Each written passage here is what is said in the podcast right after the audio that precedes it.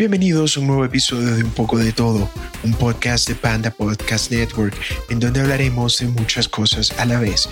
Mi nombre, como ya saben, es Andrés. Este podcast sale todas las semanas y lo pueden encontrar en las siguientes plataformas: Spotify, Apple Podcast, YouTube, Google Podcast, iHeartRadio, Radio Public, Pocket Cast, Stitcher y Breaker. Suscríbanse en YouTube y presionen la campana de notificaciones para que tengan la primicia cada vez que suba un episodio, así como su review de 5 estrellas en Apple Podcast. Recuerden que también pueden seguirme por Twitter e Instagram. Los enlaces están en la descripción de este episodio.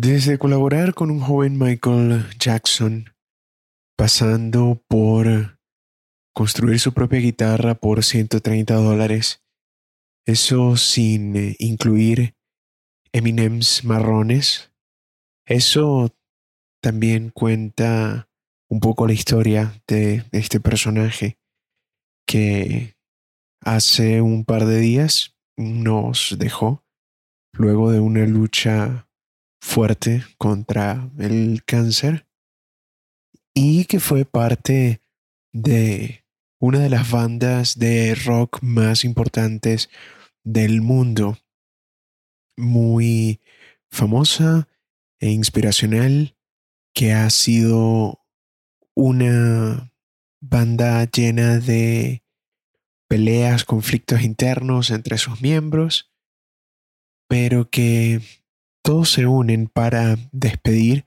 a una de las fuerzas eh, creativas y motoras de esta banda.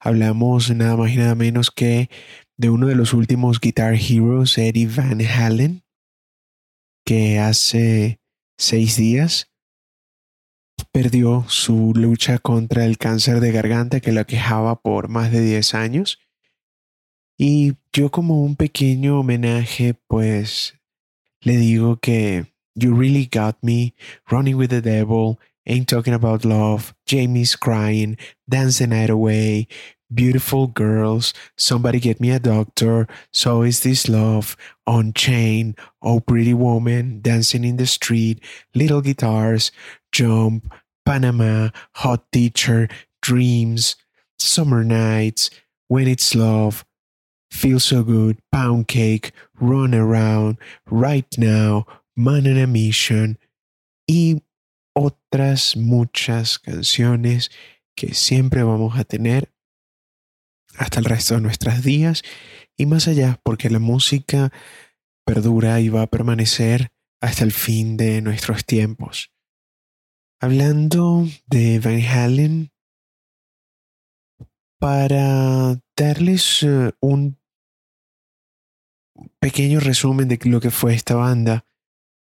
Ellos comienzan en el 72, se unen y es una banda californiana con este toque de heavy metal y obviamente tienen mucho que ver con la parte del glam. Pero estos eh, artistas del glam, estos sí eran bastante talentosos. Y es un chiste entre la comunidad de rock porque el glam precisamente no se no, no tenía grandes músicos diciendo presente a la hora de componer o a la hora de ejecutar sus canciones en vivo, siempre las letras eran eh, hablando de, relaciones, sexo, eh, autos veloces, mujeres, y era esa parte andrógina de finales de los 70, principios de los 80, pero Van Halen era otra cosa, otra cosa totalmente diferente.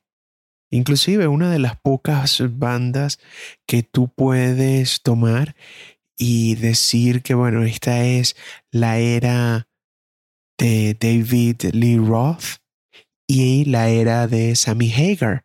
Lo puedes hacer con Black Sabbath, con la era Ozzy, la era Dio, o con Iron Maiden, que hace estas distinciones, pero Van Halen siempre tenía esta eh, peculiaridad, que eran unos hermanos de los Países Bajos que emigran a Estados Unidos y quieren tocar música porque el padre de Eddie y de Alex, que son dos de los integrantes de esta banda, les inculcó desde temprano el amor a la música. Él tocaba clarinete y ellos comenzaron también a seguir su rumbo por el mundo de la música. Alex se quedó en la batería y Eddie pues simplemente era el guitarrista, eh, tocaba muchos otros instrumentos, sintetizadores, inclusive utilizó hasta su carro como un instrumento musical que lo pueden escuchar en la canción de Panamá. El eh, carro que se escucha, ese era uno de los autos de eh, Eddie Van Halen. Cuando hablamos de las eras, tienes a una banda donde tienes a un músico súper talentoso como Eddie, que él fue, si no el inventor, es el eh, que popularizó el término y la ejecución del tapping, que es el doble punteo en la guitarra, cuando utilizas tus dedos de la mano donde están los trastes, ya sea a la izquierda o a la derecha, y usas la mano donde tienes la púa, utilizas estos dedos también para tocar los otros trastes y eso era el double tapping. Tanto era así que él no quería que le robaran la idea de lo que él había hecho o lo que él había mejorado, que cuando él hacía double tapping él se volteaba y le daba la espalda al público para hacer esta técnica de guitarra. Una vez que ya tenía suficiente fama, pues comenzó a mostrar sus dotes de guitarrista. Lo interesante de Eddie Van Halen o de la banda como tal es que tenías a una fuerza creativa tan fuerte como Eddie y tiene la gran y genial suerte de conseguir a uno de los cantantes y frontmans más carismáticos en la historia del rock, como es David Lee Roth. Que con tanto carisma viene un ego también gigante, por supuesto que sí, eso nunca lo vamos a negar. Pero la combinación, mientras duró y los años eh, eran buenos, hicieron una seguidilla de discos que hasta el día de hoy rompen los récords de discos de platino. Es una de las bandas que tiene muchísimos éxitos y era siempre una delicia escucharlos en vivo, ya que era como una locomotora que te pegaba y no sabías dónde ibas a parar luego que el tren de Van Halen pasara por tu ciudad. Llega el disco de 1984 que es eh, un disco agridulce porque luego de pasar por los eh, discos Van Halen 1 y Van Halen 2 tienen eh, sus éxitos como You Really Got Me, que es un cover de The Kings, Running with the Devil, Ain't Talking About Love y Eruption, que honestamente cada persona que ha agarrado una guitarra y ha intentado tocar rock, ha intentado hacer lo siguiente, es el inicio de la canción Ain't Talking About Love. Niéguenmelo en los comentarios si no lo han intentado así sea una sola vez. Pero bueno, volviendo al caso. Sacan estos par de discos, el volumen 1 y 2, Women and Children First, Fair Warning, Diver Down, y llega este colosal éxito que es 1984, que sale obviamente en 1984, y allí es cuando David Lee Roth decide abandonar la banda por problemas internos que siempre han acompañado a Van Halen hasta no hace mucho tiempo que ellos terminaron de girar y siempre tenían esa pelea, esa disputa interna, para luego llegar con Sammy Hagar, que es el segundo cantante de esta otra banda que ya es eh, otra banda, otra era que se conoce como la era de Sammy Hagar. No tiene tantos eh, discos como los que hicieron con David Lee Roth, pero para este señor que les está hablando en este momento, mi canción favorita de Van Halen la canta Sammy Hagar, pero los éxitos, las canciones que más me gustan, están en la era de David Lee Roth. Entonces, esta es mi canción favorita por Hagar, pero los éxitos, las canciones que yo puedo eh, escuchar varias veces o los discos que puedo pasar una y otra vez son los de la era David Lee Roth. Algo contradictorio, sí, lo sé, pero así son los gustos musicales. Hay una pequeña etapa que es eh, Gary Sharon. Esta etapa los fans no la reconocen como una era destacada de la banda. Es el disco de ellos que menos vende solo sacaron un disco con él. Tanto fue así que lo despidieron, eso fue ya para el 98 y el último ah, disco de ellos fue en el 2012 con el regreso de Diamond Dave a cantar las canciones que componían los hermanos Van Halen. Ahora, vamos con las curiosidades de esta banda. Primero, Eddie está tan arraigado en la música rock que lo que él intentó también hacer fue meterse en eh, la música del pop, porque él es el autor del solo de guitarra de una canción poco conocida llamada Beat de un artista poco conocido llamado Michael Jackson, que se encuentra en un disco que casi no vendió copias llamado Thriller. Nótese aquí el sarcasmo. Y el asunto, esta anécdota es tan interesante porque el, en el momento en que Michael Jackson sale de Off the Wall y comienza a grabar Thriller, ellos buscan un guitarrista para esta sesión porque necesitaban un solo de guitarra. Y Quincy Jones, el productor, llama a Eddie Van Halen, que cree que le están jugando una broma, y dice, luego de convencerlo, que vengan a tocar en el disco de este muchachito. Y tal era la situación en el mundo musical en el año de 1982 que Eddie Van Halen va, llega al estudio y pasa media hora, hace dos tomas del solo y ni siquiera quiere que le paguen.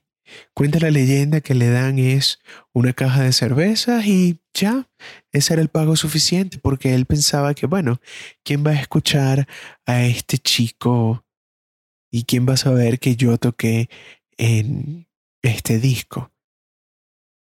¿Por qué decía eso? Porque MTV, que estaban haciendo, no le daba proyección a los artistas de raza negra. Y Eddie Van Halen subestimó el impacto que iba a tener Michael Jackson. Él lo hizo como un favor, todo de buena onda, pero se convirtió en una de las canciones más épicas de Michael Jackson, inclusive años después, cuando Michael Jackson tocaba en vivo, invitaba a Eddie Van Halen para que tocara el solo en esa canción. E inclusive hizo algo que muy pocas personas se atrevían a hacerlo, que era arreglar nuevamente la canción Beat It, sin el consentimiento de Michael Jackson. Porque todos conocen la parte más controversial de Michael, pero lo que no saben es y es un muy buen testamento escuchar lo que se decía en las sesiones de thriller y las entrevistas que salen en ese disco recopilatorio, esta versión especial del disco, que Michael sí estaba muy metido en eh, no solo componer las letras, sino también en la música. Que Quincy Jones cuenta que a él le llamaban eh, Nasty, porque a él le gustaba todo ese sonido, eh, un, sonido sucio, un sonido como de la calle, y era lo que hacía que Michael Jackson estuviese muchas horas en el estudio tratando de buscar ese tipo de sonidos. Entonces, eh, cuando él graba el solo, Eddie, utilizando bien los pronombres, Paul, llega y comienza a escuchar la canción y dice como, no, vale, esta parte tiene que estar aquí, esto tiene que estar aquí, el solo vamos a subirlo acá, las guitarras las ponemos de este otro lado.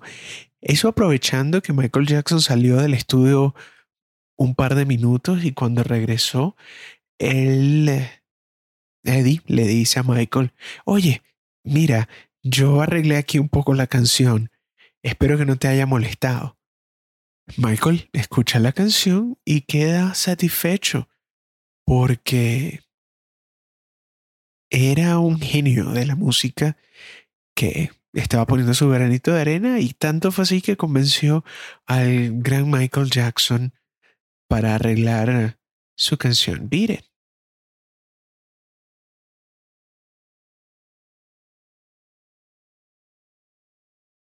También eh, Eddie fue conocido como el primer guitarrista en tener una patente que él sacó en 1985 un dispositivo que se doblaba en la guitarra para colocarla perpendicular al torso y que así pudiese hacer el tapping. Hay un diagrama y todo que se los compartiré. Y está en la oficina que él tiene este invento para hacer de su vida como guitarrista mucho más sencilla. En otro, otra de las historias, aquí recopilándolas, veo que el lado humano de Eddie también estaba muy presente porque esta banda de Texas, Pantera, tenía dos integrantes que también eran hermanos y curiosamente uno de los hermanos tocaba la batería y otro de los hermanos tocaba la guitarra. El guitarrista Dimebag Darrell, su ídolo era Eddie Van Halen. Y cuenta también la leyenda que escuchaba Van Halen antes de cada show antes de cada toque tenían que escuchar algo de Van Halen. Que inclusive él y su hermano antes de montarse en tarima gritaban Van Halen como su grito de guerra y para inspirarse en hacer una muy buena presentación. El sueño de Daryl se cumplió en el 2004 porque estaban en la prueba de sonido en Texas y conocen a Eddie. El sueño de estos niños se hace realidad, ahora siendo hombres, para conocer a su ídolo. Tanto fue así la emoción que él le, pidió Daryl a comprarle una guitarra a Eddie, ya que Eddie estaba sacando una serie de guitarras con una edición bastante limitada que precisamente Eddie le colocaba cinta adhesiva a, a, la, madera de la guitarra y cada una de estas guitarras era única. Lamentablemente la historia no llega a buen fin porque el 8 de diciembre del 2004, Daryl es asesinado por un fanático loco que se para y le da varios tiros eh, justo en una presentación cuando estaban en la banda Damage Plan, que ya Pantera para ese momento estaba eh, separada. Y lo que hizo Eddie primero fue aparecerse en el funeral y Eddie donó su guitarra original, la que se conocía como Bumblebee, porque era negra y roja. Y Dimebag Darrell está enterrado con esa guitarra y también con un ataúd de Kiss, que era otra de las bandas favoritas de Darrell, y los miembros de Kiss donaron ese ataúd para enterrar a este otro Guitar Hero. Ahora hablando de otra anécdota un poco más divertida, un poco más eh, alegre para levantar los ánimos, está la canción Eruption, que está en Van Halen 1, y tú la escuchas por primera vez y tú sabes que estás en presencia de uno de los solos de guitarra más épicos de la historia de la música. Pero resulta que esta canción simplemente era para calentar. Sí, la canción o el solo de guitarra que inspiró a miles de guitarristas, a millones de guitarristas a ser como Eddie Van Halen, simplemente era un ejercicio de Eddie para calentar hasta que llegó el productor en el primer disco y le dijo, ¿qué es eso? Vamos a grabarlo. Eddie solo lo hizo una sola vez. Y el resto, como dicen, es historia. Inclusive, Eddie en eh, años posteriores cuenta jocosamente que él escucha el solo y no lo soporta porque él piensa, oye, yo puedo hacerlo mejor. Tan perfeccionista es, solo lo agarró una sola toma y es el, el artista con su arte que nunca está contento. Y ahora vamos con una de las anécdotas más famosas de Van Halen. La famosa anécdota de los Eminems marrones. Cuando estaba en el tope de su popularidad en los años 80, Van Halen incluía en sus eh, peticiones algo bastante particular, que en cada escenario que ellos se presentaran había una cláusula un tanto excéntrica, que no deberían tener en su comida eminems marrones, que ellos querían eminems, pero que en ese bowl no hubiese ni un solo Eminem marrón. Todos son risas. Todos dicen, ah, qué rockeros tan excéntricos como puede ser que la fama les llegue a la cabeza y, ah, qué locos, jiji, jaja. Pero esto en el 2012 es puesto una vez por todas como uno de los ejemplos más importantes en control de calidad.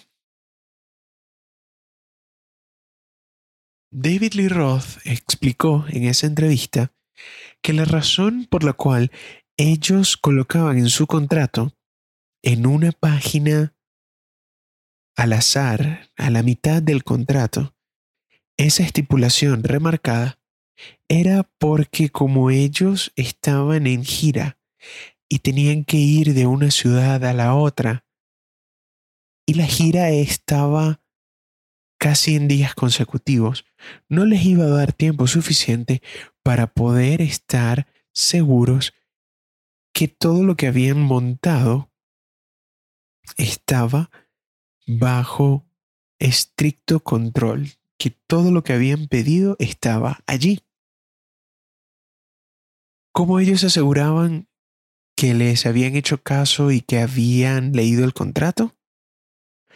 Pues ellos simplemente llegaban, buscaban el bowl de M&M's. Si no había ninguno marrón, perfecto, podían estar seguros que la tarima no se les iba a caer encima, ni una luz, que toda la electricidad estuviese funcionando como debería ser, no tener ningún tipo de imprevisto por algún tipo de mala praxis de las personas que organizaban este evento. ¿Qué pasaba cuando encontraban Eminems marrones? Llegaba el pandemonium. Como eran rockstars, podían hacer y deshacer porque ellos sentían que no tenían las mínimas condiciones de seguridad para tocar un show.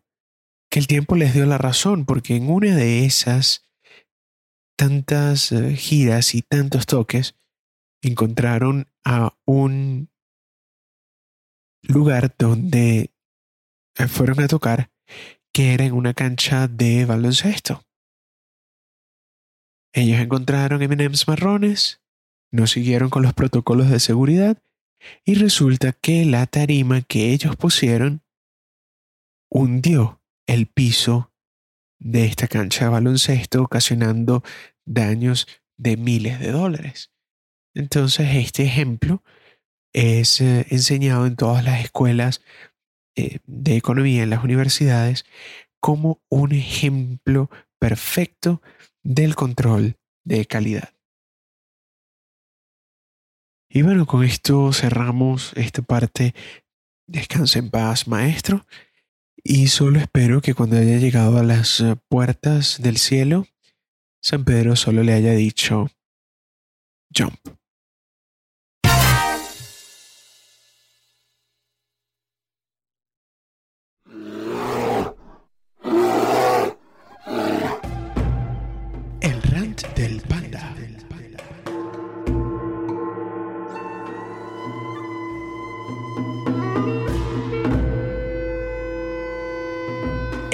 Del Panda. En otro orden de ideas les digo que estoy en Twitch. Sí, estoy haciendo stream cuando eh, tengo disponibilidad. Es eh, twitch.com slash landruk. Les voy a dejar el enlace. Y siento que próximamente voy a estar haciendo streams mucho más seguidos porque el día de hoy mi niño interno disfruta un poco más. Porque el juego Smite acaba de anunciar su próximo pase de batalla para el mes de noviembre y tienen a las tortugas ninja. Sí, a las tortugas ninja. Honestamente, ellos, eh, los creadores de Smite, la compañía Hi-Res, ellos hicieron lo siguiente hicieron una alianza con Nickelodeon para traer a sus personajes como skins para el juego. Y el pase de batalla anterior, hace un par de meses, fue de Avatar The Last Airbender. Tanto fue el éxito de este pase de batalla que deciden sacar a los cuatro hermanos para dar una vuelta en el mundo de los dioses. Ya el día miércoles va a salir en eh, el stream que ellos hacen por Twitch. Van a hacer eh, como la presentación oficial del pase de batalla. Van a enseñar a los personajes que van a salir y van a decirles eh, cómo se van a obtener. Lo bueno de este tipo de juegos es que como no tienen ninguna ventaja competitiva, no vas a ser mejor o peor utilizando una de estas skins, porque no te dan algo extra al personaje. Tienes una serie de elementos que tú puedes combinar para hacer eh, de tu personaje un dios casi inmortal, pero tú tienes un skin que puedes utilizar cada vez que vas a pelear. Este último que ya estaba por terminar era de Necrópolis, que era como una especie de Halloween con cosas oscuras, con máscaras, con eh, elementos que te hacen pensar de Halloween, pero hoy salen las tortugas ninja. Así que esperemos próximamente más noticias al respecto. No se lo pierdan.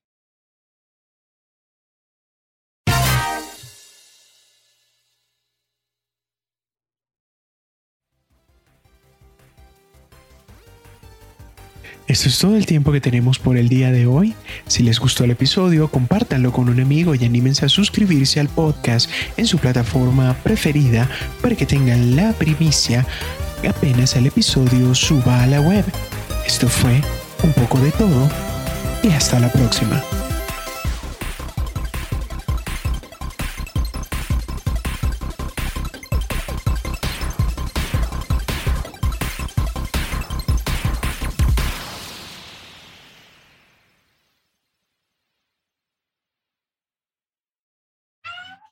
Yo sé que estoy grabando el podcast sin ti.